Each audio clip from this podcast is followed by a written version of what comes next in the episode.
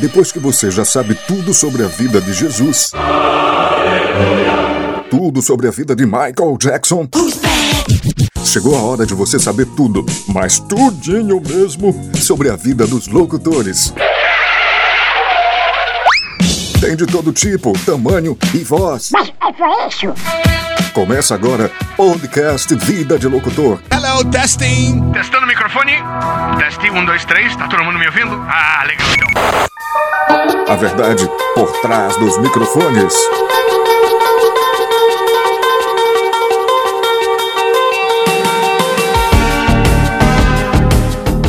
Olá, amigos, sejam bem-vindos a mais um episódio do podcast Vida de Locutor, em sua segunda temporada.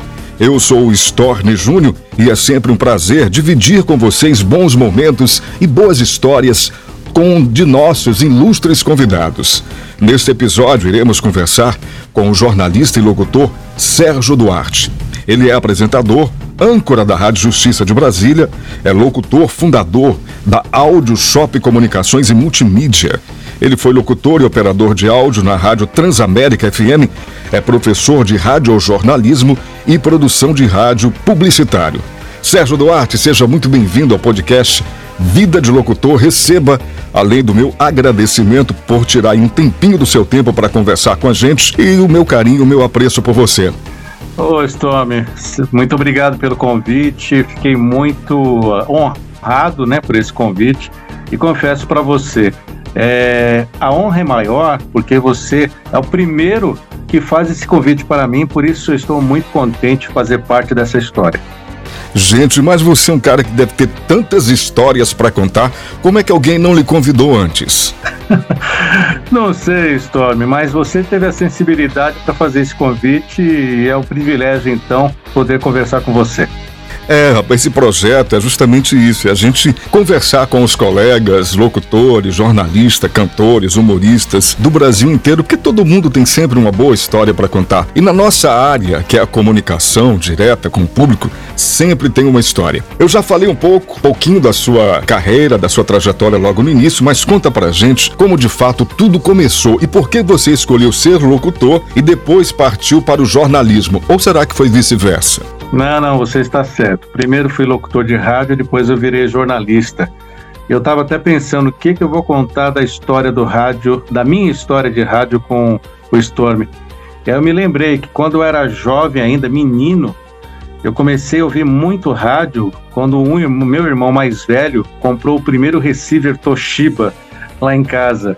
Aquele receiver bonito, de aço escovado, daio comprido, eu ficava ali passeando nas rádios e a partir daquele momento eu comecei a ouvir muita rádio, né? As rádios daquela época. Isso, poxa vida, deixa eu fazer uma conta aqui. 1982, 1984, o FM ainda estava se engatinhando, mas o grande sucesso na época, eu lembro, era a Antena 1, só para você ter uma ideia. Isso em Brasília, Sérgio? Não, isso em São Paulo, perdão, em São Paulo. Ah, tá. Em São, São Paulo, Paulo, tá, capital. Tá, tá. E isso acho que foi ficando no meu coração, eu vindo às rádios. Fui trabalhar como office boy, fui guarda-mirim de supermercado quando era pacoteiro, né, empacotador primeiro, depois fui ser office boy, trabalhava nas ruas do centro de São Paulo e nunca deixei de ouvir rádio. Fui escriturário também num hospital da rede pública lá do estado de São Paulo e quando eu era já escriturário, isso em 1990, eu fui fazer o curso do SENAC, na rua Doutor Vila Nova ainda, e fiz aquele curso. Durava esse curso acho que quatro ou cinco meses. E foi ali que eu comecei ir atrás desse sonho que eu gostava, mas eu não sabia como começar, Storm. O sonho já existia então em todas essas tuas antes trajetória, esses teus serviços, trabalhos antes de entrar no rádio. Esse sonho começou a partir do momento que você começou a ouvir o rádio, foi isso? Exatamente, acho que é a chamada magia do rádio. Ouvia os locutores conversando, ouvia muito de Jama Jorge na Rádio Jovem Pan, não sei se você acompanhou por aí. Sim, sim, sim, de Jama Jorge. E aquele humor, é, via ali o embrião do Café com Bobagem, com o Pardini participando ainda da Jovem Pan, lá do Djalma Jorge. Tudo isso foi cativando. Tem até um amigo ainda dessa época, dos poucos que a gente tem, que eu tenho principalmente, que a gente ia de sábado à noite, depois do programa de Alma Jorge, que a gente anotava tudo, a gente ia brincar fazer o nosso Djalma Jorge, eu imitando o Djalma Jorge, ele participando lá como outro personagem, era muito bacana. Isso foi em que ano? Ah, Storm, isso aí deve ter sido 1986, 1987. Exatamente. E eu tinha ganhado um aparelho, um Gradiente Partner, num programa de TV que eu participei lá em São Paulo. Ele tinha um duplo deck com um microfone e a gente usava aquele aparelho que para mim era tudo que eu tinha, assim, importante para fazer as brincadeiras. E haja fita cassete, viu, meu amigo? Muita fita cassete, né? Eu lembro dessa época. Aliás, esses equipamentos, é, hoje chamados de vintage, estão com força total, estão voltando aí. Eu vejo aí na, nas redes sociais muita gente vendendo, muita gente querendo comprar. Não só receiver, mas tape deck, é Sharp, é gradi gradiente, então, é o preço lá em cima. Pois é, e serviu de base para eu gravar os meus primeiros pilotos, até quando eu fui fazer o curso de locução lá no Senac, da Dr. Vila Nova, hoje não está mais lá o curso de locução. Era o curso, era o curso de radialista setor locução, porque ele te dá o direito a ter o DRP. E esse aparelho serviu para eu produzir as minhas primeiras fitas piloto. E você fez com quem na época? Você lembra do, do, dos, dos profissionais com quem você fez o curso? O profissional de locução é, eu, eu, lembro porque eu tenho amizade com ele até hoje, já me ajudou outras vezes, é o Henrique Terra, hoje lá na Gazeta FM de São Paulo. Hoje não, né? Já está lá há muitos anos e o Henrique Terra me ajudou muito e eu tenho amizade com ele até hoje. Eu sou o Henrique Terra, mestre em Ciências da Comunicação, locutor e apresentador da Rádio Gazeta FM de São Paulo. Mas e aí, fez o curso e depois, como é que foi para chegar na primeira primeira rádio para trabalhar? Nessa época eu era, como eu te falei, eu era estagiário, não, estagiário não, era escriturário no Hospital Público de São Paulo. E eu fazendo o curso do Senac, eu consegui um frila de fim de semana numa rádio no litoral sul de São Paulo. Era uma frequência que ainda na época estava em Itanhaém, né, uma cidade praiana. E eu descia para lá de fim de semana, tinha um combinado lá com o coordenador da época, mas Fiz lá acho que uns dois meses, Storm, mas eu nunca vi a cor do dinheiro, viu, meu amigo? Caramba! é, mas era isso, né? A gente queria aprender. Praticamente, se eu pudesse pagar para entrar no ar, eu pagava dentro das minhas condições. Isso Mas você já começou como locutor ou, ou primeiro teve aquele momento de, de operador de áudio e depois partiu para locução? Ou não teve isso?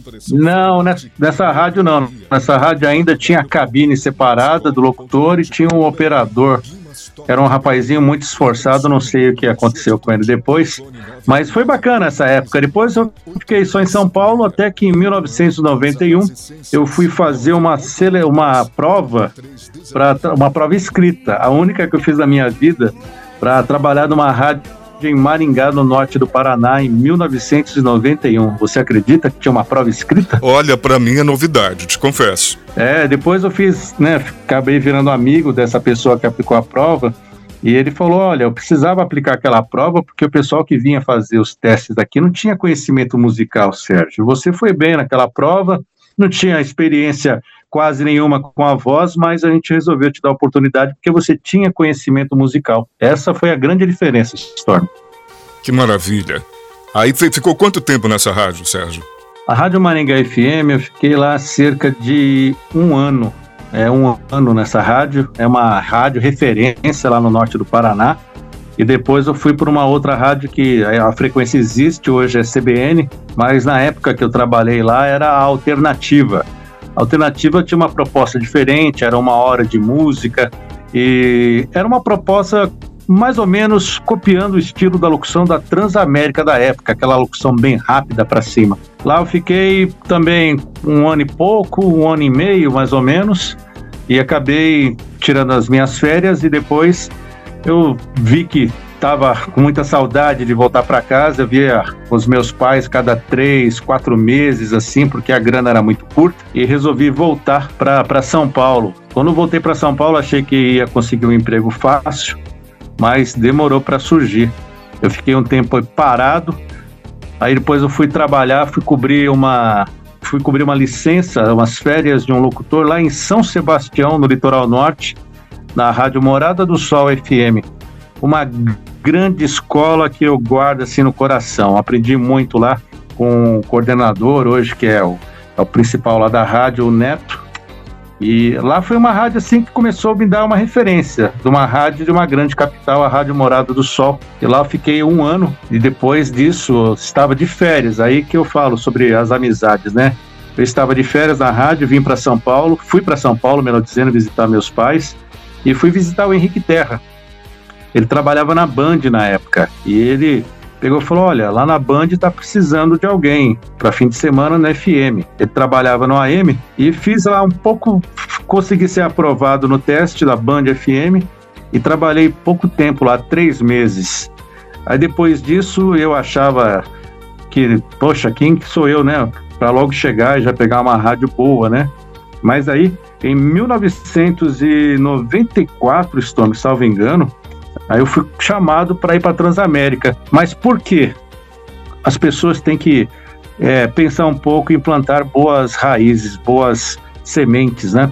Sem Quando dúvida. eu trabalhei nessa rádio Morada do Sol, a Rádio Jovem Pan, a Jovem Pan 2, ela tinha um tipo um convênio com a Rádio Morada do Sol nos fins de semana, no, no verão. Descia uma equipe da Jovem Pan para lá para ficar dividindo o horário com a gente, com os locutores da morada e tinha um horário e tinha locutor da Jovem Pan junto com a gente.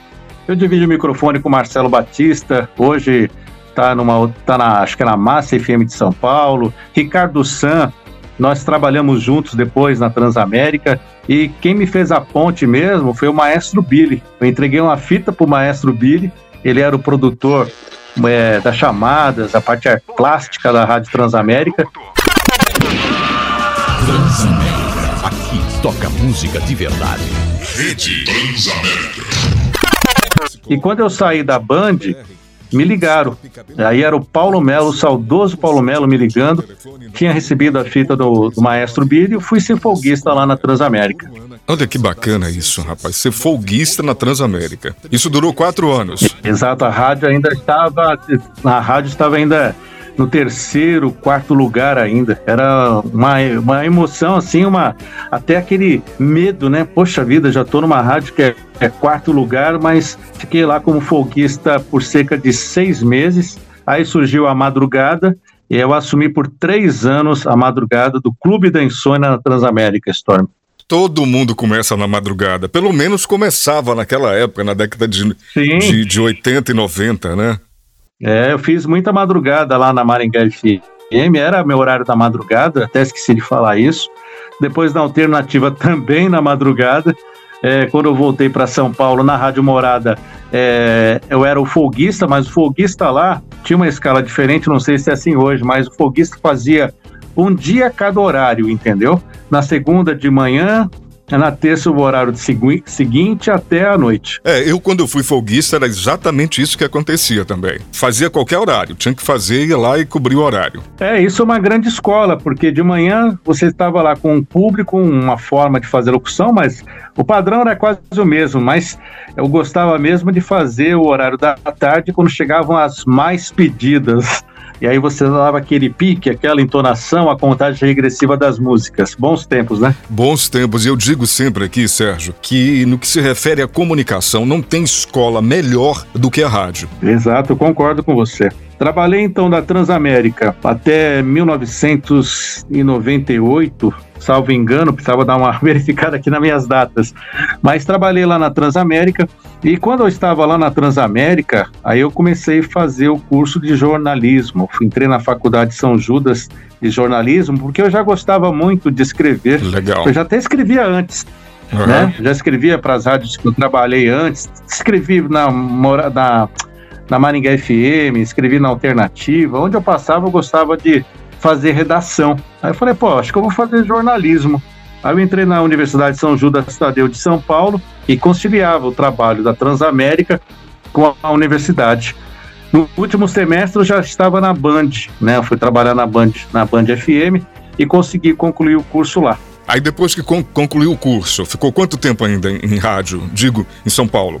Sim, eu continuei em Rádio São Paulo, fui trabalhar na Native FM, Storm, você acredita? Native FM. Eu saí da Transamérica, né, uma rádio jovem, uma pegada assim bem para cima, e um, um, um outro amigo meu, Luciano Zerbinati, que trabalhava comigo na Transamérica, foi para a Nativa e também ele fez a ponte, levou um piloto meu e lá eu trabalhei com o Rony Magrini por um ano lá na Rádio Nativa FM.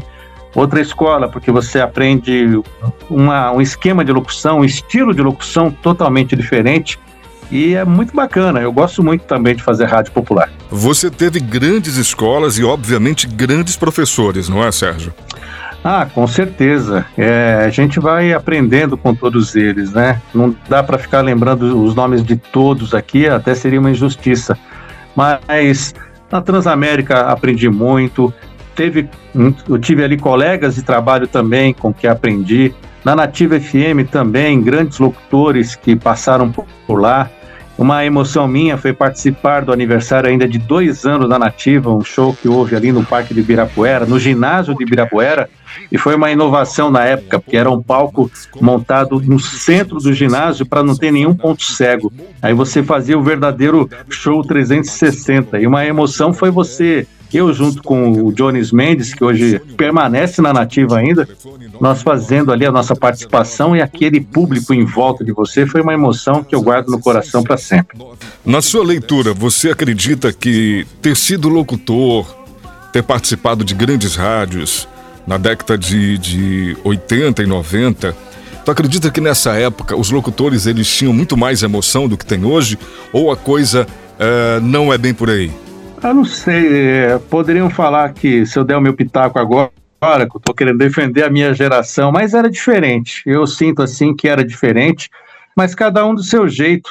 É, na época, né, você trabalhar numa rádio popular, você, como é hoje, você tem uma liberdade para se expressar. Mas o que aconteceu também é que tivemos muita plastificação, eu digo, sabe? Você tem que ficar muito quadradinho, muito limitado e eu estou vendo agora, estou ouvindo agora algumas emissoras, até do perfil jovem, abrindo um pouco, deixando o locutor criar. Mas na época, até antes de eu entrar no rádio, eu vi assim que os locutores tinham mais autonomia para ter o seu público, para falar o que pensavam. O mestre Julinho Mazei, eu não sei se o Julinho Mazei passou pela Transamérica, mas uma das coisas que o Julinho Mazé. Ele passou assim porque eu soltava. Eu soltava o programa dele lá, que ele tinha lá o Rota 66 na Transamérica. Rota 66, isso mesmo. Olha que maravilha. O mestre Julinho Mazei, que hoje está em Portugal, uh, ele fala que um dos, um dos maiores cânceres do rádio hoje é, é duas coisas: é essa falta de liberdade que o locutor, é, é, é engessar o locutor e essa coisa também da, dessa briga que ele chama de câncer, essa coisa louca de audiência, ter que ficar brigando por audiência o tempo todo e, e etc e tal. Exato, eu concordo com ele também, já acompanhei várias entrevistas do Juninho, e é o mestre, né? Ele é o mestre. Eu ouvia principalmente o Rota 66, ele fazia a ambientação dentro de um ônibus, né? Como se fosse o motorista do ônibus conduzindo a gente pela Rota 66. Meu amigo era muito bom. Radio Flight também na Jovem Pan, Flight. onde ele era ali o, o comandante é. do, do voo, né? Era é uma referência. Ele revolucionou o rádio, né? Ele revolucionou o rádio FM. Exatamente. Julinho é um cara que está nos, nos corações daqueles que realmente amam o rádio da forma que ele tem que ser feito. Ele, ele é um divisor de, de ondas radiofônicas, ah, né? Não tenha dúvida. Sim. Jovem Pan 2 e Jeans Leroux estão reapresentando The Big Apple Show com Julinho Mazei. Tá aí, você sintoniza o show da Grande Maçã, Julinho Mazei aqui no VOC, mais uma ponteária chegando a ser Happening Every Friday Night. Melhor som da cidade, essa é exclusiva, hein? Essa ninguém tem. Vamos aí ligando o seu gravador, não deixe de ajustar o seu volume. E os médios também são muito importantes. 12 polegadas de Tchau, tchau, tchau. Mas e aí, fez jornalismo e aí depois disso tudo, e, e Sérgio? Fiz jornalismo e as portas para a FM foram fechando em São Paulo. A última que eu participei foi um projeto da, da TV Record, que eles arrendaram uma rádio, que hoje é ocupada, salvo engano, pela Bandeirantes AM 92,1, mas na época era um projeto chamado Rádio Emoção. Fui convidado para trabalhar nessa emissora e trabalhei ali por um ano também, e foi a última rádio que eu trabalhei de fato em São Paulo. Depois disso, eu já formado, aí eu fui trabalhar na Rádio Jovem Pan AM. É, surgiu um teste lá também, mas era o teste de jornalismo. Você escrever um texto, gravar um boletim. E lá eu trabalhei como pesquisador. Eu era o pesquisador é uma forma de você não ser, né, você não receber o piso de jornalista. Eu trabalhei lá como pesquisador e fazia checagem, apuração. E aí não teve jeito, o microfone acabou indo atrás de mim. Faltou um locutor para apresentar o jornal.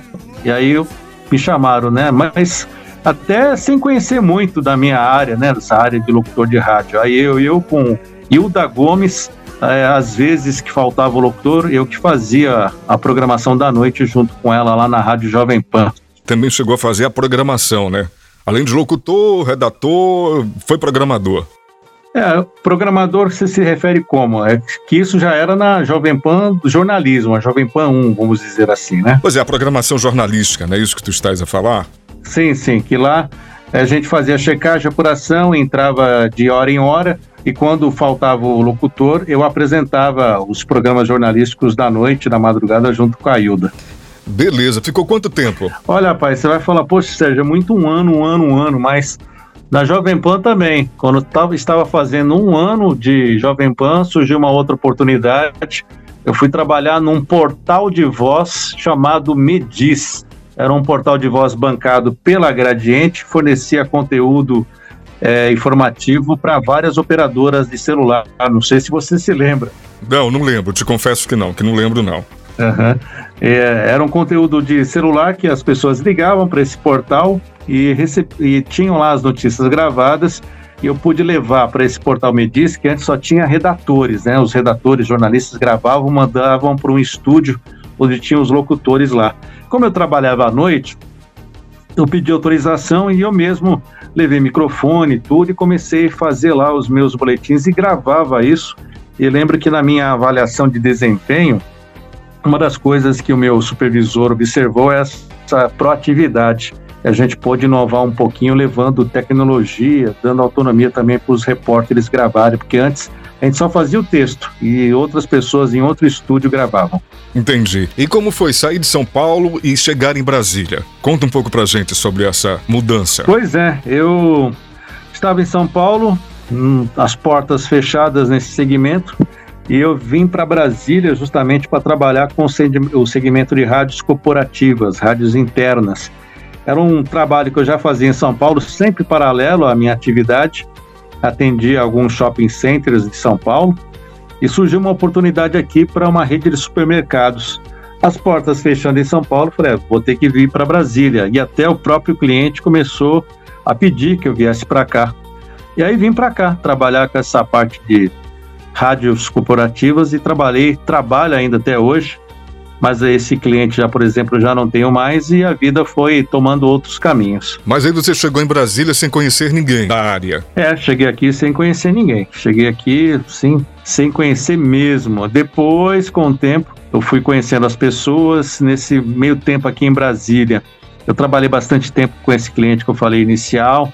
Depois surgiram outros clientes.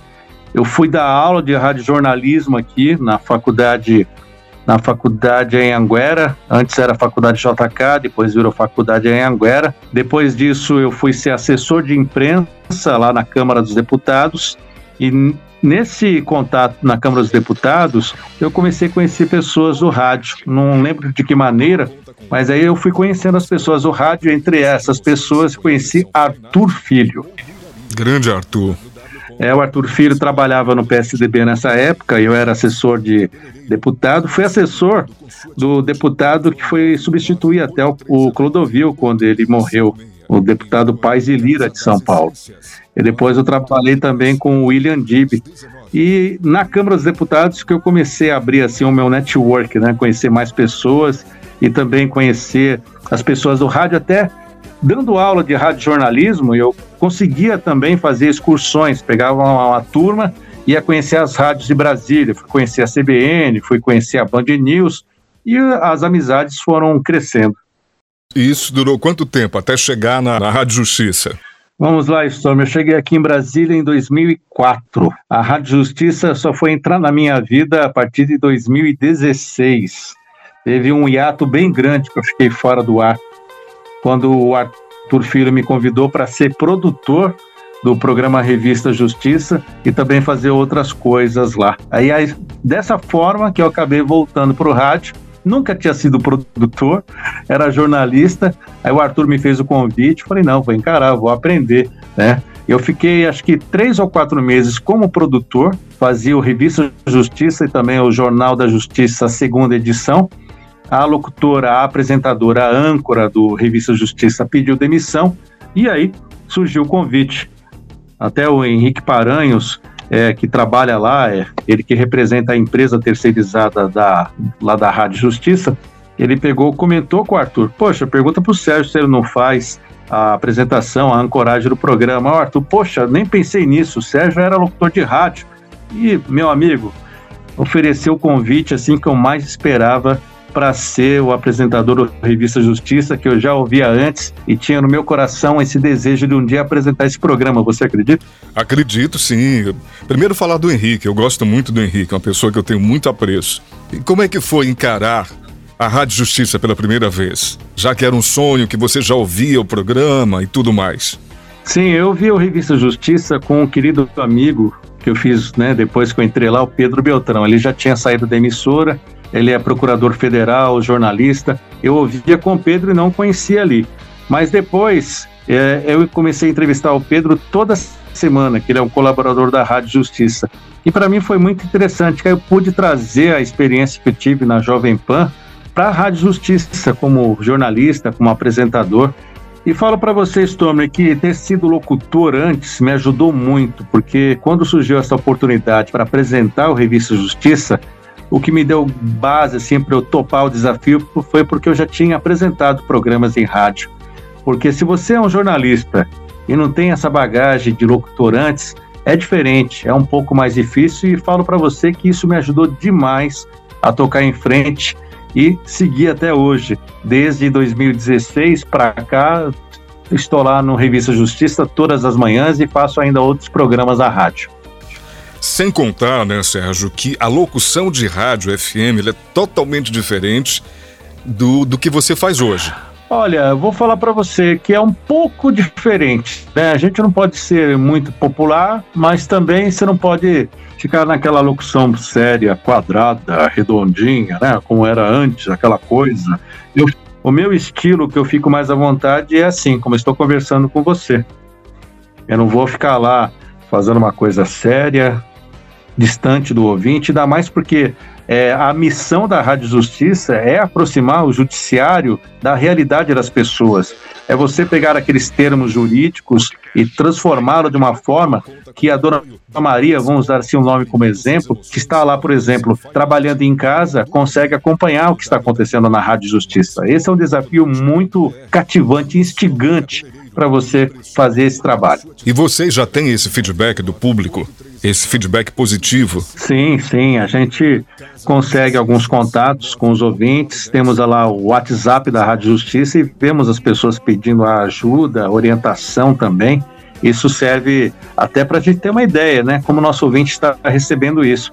O grande público da Rádio Justiça, nós não temos uma pesquisa oficial, mas o que nós percebemos nesse feedback é que é um público também do estudante de direito, o profissional, o operador do direito, que acompanha também as nossas entrevistas, porque é interessante, você está lá fazendo uma entrevista e de repente no seu WhatsApp pessoal, um entrevistado que você já conversou, tal, tá, tô ouvindo a entrevista aí, tá muito bacana. Aí você tem que buscar esse meio termo, né? Você tem que buscar o meio termo entre o operador do direito e o público geral. Que maravilha isso, né? Isso é esse, esse feedback é importantíssimo, principalmente quando a gente empenha a função de apresentador entrevistador. Exato, e é interessante agora também, desde a pandemia, nós tivemos autorização para fazer também a, a, inclusão de músicas na programação dentro do Revista Justiça, porque antes era de 8 às 11, uma entrevista atrás da outra, a média de 10, 15 minutos cada uma. Aí, para deixar o programa um pouco mais leve, aí tem a programação musical, que no caso do Revista Justiça é muita MPB, Isso serve para quebrar um pouco o clima, mas não deixa o ouvinte sem informação. Eu, por exemplo, sempre busco a primeira música da hora, é, trazer um pouco da história daquela música que apareceu ali na programação, que eu acho que é isso que falta hoje, sabe? As pessoas nas rádios musicais é, trazer um pouquinho de cultura, uma curiosidade sobre o artista, sobre a banda, falar mais ou menos essa música é do ano tal, vendeu o álbum, vendeu tantas mil cópias, foi criada em tal circunstância. Eu gosto de fazer isso, Stone. É, isso é primordial. Eu defendo isso em rádio desde a década de 80, desde aquela época que a gente já vem defendendo isso, porque cultura e a informação, para nós que somos comunicadores, nós somos formadores de opinião. Ponto. Então, a partir daí, nós temos que ter esse compromisso com o ouvinte, de passar a ele coisas boas, boas informações da música, de notícia e tudo mais. O que acontece, e é uma coisa que eu sempre falo, e que eu também já ouvi muito Julinho Mazei falando, só novamente buscando o mestre Julinho Mazei, é essa corrida louca do só ganhar, só o dinheiro, só o lado capitalista da coisa, tá? Sem se importar com a qualidade do que está indo para o ar. Vamos vender, vamos vender, e, e com isso acaba estragando todo todo um processo que é o processo delicioso de se fazer rádio falando não para o ouvinte, mas falando com o ouvinte. Exatamente, isso é muito importante, porque senão você vive num outro mundo. Você não conversar com o ouvinte, não dialogar com o ouvinte. E que, e que o que eu vejo hoje é que o rádio está virando televisão. Você vê as emissoras até de jornalismo com transmissões simultâneas no YouTube e acredito que esse vai ser o futuro. Não sei o que, que você pensa sobre isso, já que eu que estou como entrevistado, mas gostaria de saber a sua opinião, Storm. É inevitável você fugir da modernidade. Mas por outro lado, uh, eu fico pensando assim: a grande magia do rádio sempre foi o anonimato do apresentador, do locutor.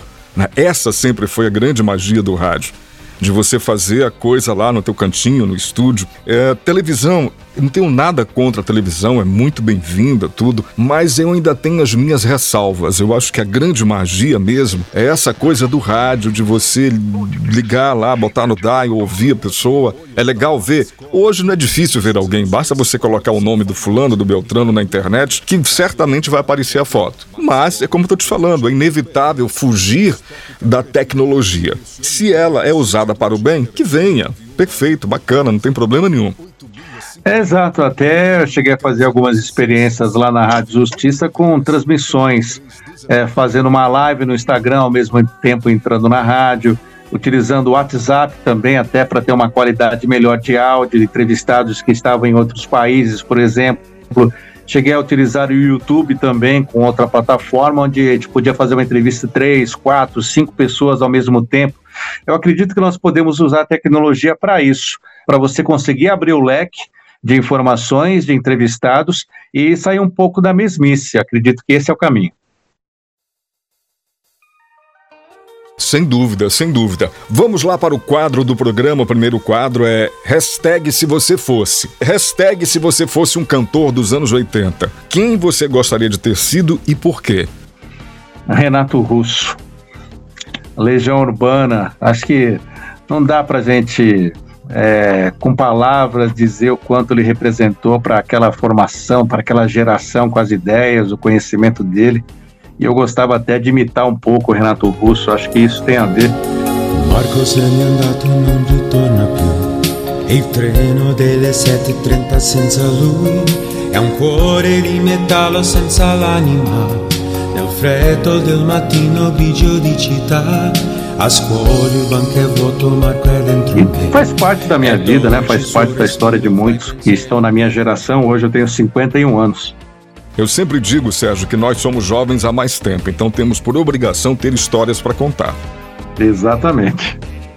Três canções ah, que mais te trazem boas lembranças.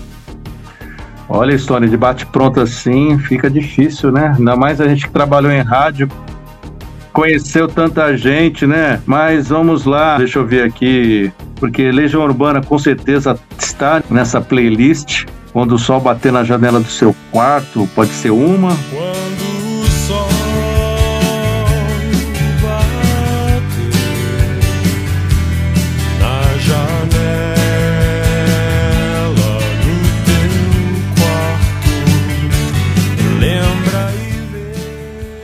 que mais? Podemos falar também, o meu gosto é muito eclético, também o rock antigo também eu gostava bastante. Por exemplo, eu estava ouvindo Limp Bizkit, Behind Blue Eyes. Você lembra disso? Lembro, claro que lembro. No one knows what it's like to be the bad man, to be the sad man behind blue eyes. E também vamos falar um pouco que mostrar que a gente é um pouquinho antigo, mas Skid Row, né, Pearl Jam, tem uma música assim específica deles, mas também significaram muito na minha formação musical.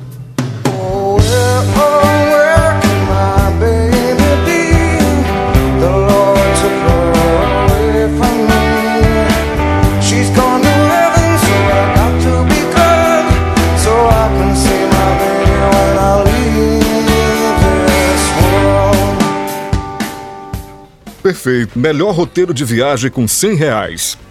Se você tivesse só 100 reais no bolso, tivesse que fazer um roteiro de viagem. Olha, Storm, eu não tenho nem ideia assim, o que eu poderia fazer com 100 reais uma viagem, mas na minha época que eu trabalhava lá em Maringá, em que a grana era curta, a gente fazia assim o um impossível. Pegava um ônibus que saía sete horas, saía nove e meia da manhã lá de Maringá para chegar 10 horas da noite em São Paulo e muitas vezes na época equivalente a hoje, não daria 100 reais para a gente parar numa parada lá, comer alguma coisinha para chegar em casa. Pô, era difícil mesmo na época. Um momento inesquecível no rádio, depois de tantos anos de carreira. No passado, Storm, eu vou lembrar de fatos assim de várias rádios. Lembro do meu primeiro passeio ciclístico que eu fiz lá na Maringá FM, depois vou lembrar da Operação Verão que a gente fazia lá em São Sebastião, no litoral norte, andando por aquelas praias maravilhosas e conversando com as pessoas, fazendo brincadeiras. Depois, já em São Paulo, na época da Band ainda, eu lembro uma vez que eu estava lá na porta lá de uma casa de shows, que eu não lembro agora, ia ter um show de. ia ter um show do Zezé de Camargo Luciano, não. Era Chitãozinho Chororó. Ia ter um show do Chitãozinho Chororó, eu lá no estacionamento da casa de shows, e quando chega Fábio Júnior para entrar no evento, eu arrisquei, fui lá falar com ele, ele topou, foi uma entrevista legal, um bate-bola rapidinho, e depois me falaram, como é que você conseguiu isso? Falei, só tentei. Falei, o Fábio Júnior não fala com muita gente. Falei, eu nem conheço ele. Ali, é, aquilo ficou marcado também na minha vida. Depois da Transamérica, muita coisa bacana aconteceu. Na Rádio Nativa, uma coisa que me marcou bastante numa rádio de segmento popular era o contato com o ouvinte. O ouvinte ali é fiel, feedback. E eu participava das entregas dos caminhões de prêmios. E lembro uma vez que a gente foi fazer uma entrega, Storm, e era uma pessoa muito humilde, né? Uma situação muito difícil, aquele caminhão chegando cheio de eletrodomésticos que aquela pessoa precisava. Eu tentando descrever aquela situação, aí o Rony Magrini, quando eu voltei para a rádio, ele falou: Belinho, faz o seguinte, quando você for encontrar uma situação dessa, deixa o ouvinte contar. Porque ele vai falar a realidade do que, que ele está sentindo, do que ele está passando. E aquilo entrou no meu coração. Aí, depois disso, até me emocionei lembrando da situação e do, do aprendizado. E lembro também que na própria Rádio Nativa, uma vez a gente foi entregar, sabe o que, história? Um cavalo manga larga e um, e um cão labrador para uma ouvinte. E nessa época, a telefonia celular ainda era, acho que era TDMA, né? Era analógica. E estava começando a telefonia digital. O lugar que nós estávamos, no bairro da Pompeia, muito altos e baixos. E toda vez que eu ligava no celular convencional da rádio, eu começava a conversar com o locutor que estava no ar e a linha caía. E um dos integrantes da equipe que foi entregar este animal, junto com a gente, os dois animais, ele estava com o CDMA. Eu falei, você empresta o celular para mim? Eu peguei e liguei no celular digital dele para a rádio, a linha não caiu. Só que eu não conhecia a tecnologia. Quando eu comecei a falar com o Jones Mendes, eu comecei a ouvir o delay da minha voz aqui no ponto, no Walkman que eu andava, um Walkman amarelo da Sony. Aí falei, caraca, e agora, né? Aquele retorno, né? O ish ish, né? O que, que eu fiz, meu amigo? Por instinto, tirei os fones de ouvido e larguei. Dei a largada naquele flash. Fui falando da situação, entrevistei os pais da menina que ganhou, entrevistei a menina que ganhou, entrevistei o cantor sertanejo, que era uma dupla, os cantores sertanejos que foram entregar aquele, aquele, aquele prêmio da promoção e terminei o flash. Pum! Quando voltei para a rádio, o Rony Magrina ainda, ele estava gravando assim pela janela do estúdio e só fez o sinal de positivo. E o Jones Mendes falou: Sérgio, eu percebi que você estava sem retorno, eu não falei nada. E depois, esse flash foi até elogiado numa reunião geral. Isso também eu guardo como uma lembrança muito importante na minha vida. Isso é fazer rádio FM. É a arte do improviso quando o momento pede em que você não pode pensar muito, você tem que fazer e fazer acontecer da melhor forma possível. E isso é ser locutor de rádio. Exato, exato, exato. E aqui em Brasília, assim, eu faço esse trabalho na Rádio Justiça, é muito importante. Nós fazemos as entrevistas buscando sempre temas para ajudar a população, não ficar só na elitização das notícias. Isso é a nossa missão. Isso também me traz muita satisfação de estar assim nesse dia a dia trazendo as informações. Muitas pessoas ouvem, mas se eu conseguir melhorar a vida de uma pessoa que ouviu aquela entrevista, que vai ajudar ela a ter uma qualidade de vida, vai resolver um problema na vida dela, eu já me dou por satisfeito. Maravilha, isso, é exatamente isso. Vamos lá, caminhando já para o final. Três coisas que um jornalista jamais deve fazer. O jornalista jamais deve complicar mais a notícia do que ela já é, tem que procurar esclarecer melhor a notícia, não ter soberba, não se achar o dono da palavra e estar sempre aberto para a conhecer, aprender. Acho que é basicamente isso: é soberba, ter humildade para aprender com os outros, ter respeito com o ouvinte, principalmente também. Acho que isso é fundamental. Maravilha. Para fechar o nosso bate-papo, Sérgio, qual eu estou adorando aqui, o seguinte: é momento terapia. Se você pudesse voltar ao passado e te encontrar com 18 anos de idade, o que você diria a você para nunca mais fazer na vida? Momento terapia. Vamos pensar, eu com 18 anos. Olha, Stone, eu, Stone, eu costumo dizer que eu não me arrependo do que aconteceu no passado, né? Porque tudo é aprendizado. E acredito que você tem que passar, dar suas cabeçadas, dar seus murros em pontas de faca para você crescer um adulto, chegar a uma idade já com experiência. Eu acho que com 18 anos eu tinha minha cabeça e nem se meu pai chegasse e falasse: olha, filho, faz isso, toma cuidado. Eu não sei, acho que eu pagaria para ver se realmente ele estava certo. Não há algo assim que eu possa te acrescentar nessa colocação. Não, perfeito, maravilha. Sérgio, te agradecer imensamente pelo bate-papo, por você ter tirado um tempo que é tão corrido, tanta coisa que você tem para fazer. Vim aqui no podcast Vida de Locutor contar um pouco das suas ideias, um pouco da sua história maravilhosa no rádio, de colaborar dessa maneira tão bacana e tão positiva para esse projeto que é o podcast Vida de Locutor. Tu tens o meu apreço, tu tens a minha admiração e conte sempre comigo, sempre que eu puder, humildemente, de alguma forma colaborar. A recíproca é verdadeira, Storm, como eu falei para você, você é o primeiro jornalista nesses anos que eu já tenho de estrada a fazer esse convite, pode ter certeza. Já está gravado aqui no meu coração esta dedicação, essa deferência que você teve comigo. E para fechar, um recado do Sérgio para todos aqueles jovens que estão começando hoje no jornalismo. Um recado. Jovens jornalistas, vocês sabem que o mercado não está pagando bem. Então, procure ser além do jornalista, procure ter um diferencial para se destacar, porque assim você vai conseguir ter um futuro melhor. É, pessoas médias, o mundo está cheio, então procure sempre ter um diferencial, um destaque, para que você possa ser valorizado com a proatividade, com a criação de conteúdos, e acredito que o seu sucesso vai ser bem melhor. Esse é o Sérgio Duarte, locutor, apresentador, entrevistador. Mais uma vez, meu amigo, muito agradecido por esse bate-papo. Eu que agradeço, Storm, e também aproveito para dar um abraço bem grande aí em cada um dos seus ouvintes. Obrigado, meu irmão.